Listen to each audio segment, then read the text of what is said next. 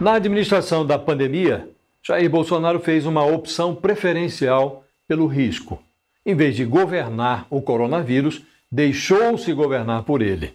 Acumularam-se nas gavetas da presidência da Câmara seis dezenas de pedidos de impeachment. Mas o futuro de Bolsonaro parece mais próximo de uma agonia à moda de Michel Temer do que de um desfecho a Dilma Rousseff. Em qualquer hipótese, o capitão distancia-se aceleradamente daquela ficção que recebeu 58 milhões de votos em 2018, prometendo um governo liberal na economia e limpinho na política. O liberalismo era de vidro e se quebrou. O asseio foi terceirizado ao centrão. Paulo Guedes repetiu que neste terceiro ano de governo, o grande desafio é a vacinação em massa. Ele reiterou que a vacinação em grande escala é decisiva para o bom desempenho da economia. Quem ouve o ministro da Economia e olha ao redor percebe que o Brasil flerta com a decepção. A quantidade de vacinas não orna com o crescimento do número de mortos por Covid.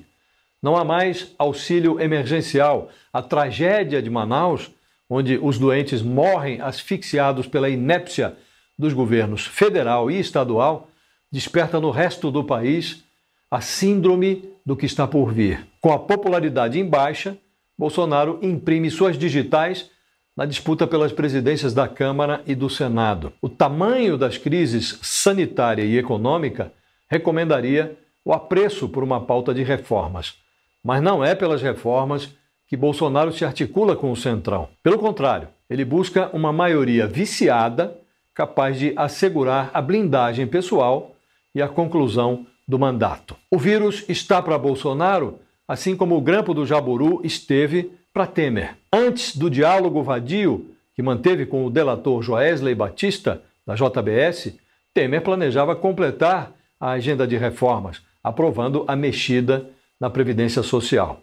Depois do grampo, Temer passou a comprar o apoio legislativo para se manter no cargo, não para destravar reformas.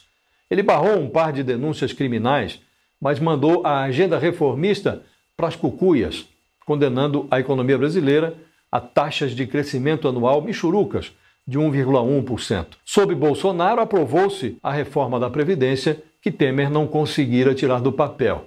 E ficou nisso. Em 2019, entregou-se um pibinho de 1,4%. Em 2020, o Brasil ralou a recessão da pandemia. Em 2021, as voltas com um processo de vacinação que se arrastará até o final do ano, é grande o risco de uma nova decepção. Nem sinal de reforma tributária, nada de reforma administrativa, privatizações, nem pensar. Trama-se, no máximo, a aprovação de um remendo fiscal que abra espaço para a criação de um programa de renda mínima, algo que salve Bolsonaro da impopularidade. O capitão chegou à presidência porque a Lava Jato alvejou o pacto oligárquico que levou o assalto aos cofres do Estado ao estágio do escárnio nos governos do PT. Bolsonaro recompõe com método a aliança tradicional do Planalto com o atraso. Esse tipo de arranjo pode salvar mandatos, não o país. Na disputa pelo comando das duas casas do Congresso, líderes do Centrão compram apoios usando, por assim dizer, os seus próprios cartões de crédito. Bolsonaro terá de pagar as faturas com o déficit público. O presidente está lidando com a mesma turma que mandou Dilma para casa mais cedo e manteve Temer no trono. Já distribui cofres de segundo e terceiro escalão. Logo, entregará ministérios. Transforma o seu governo numa espécie de remake da gestão Temer.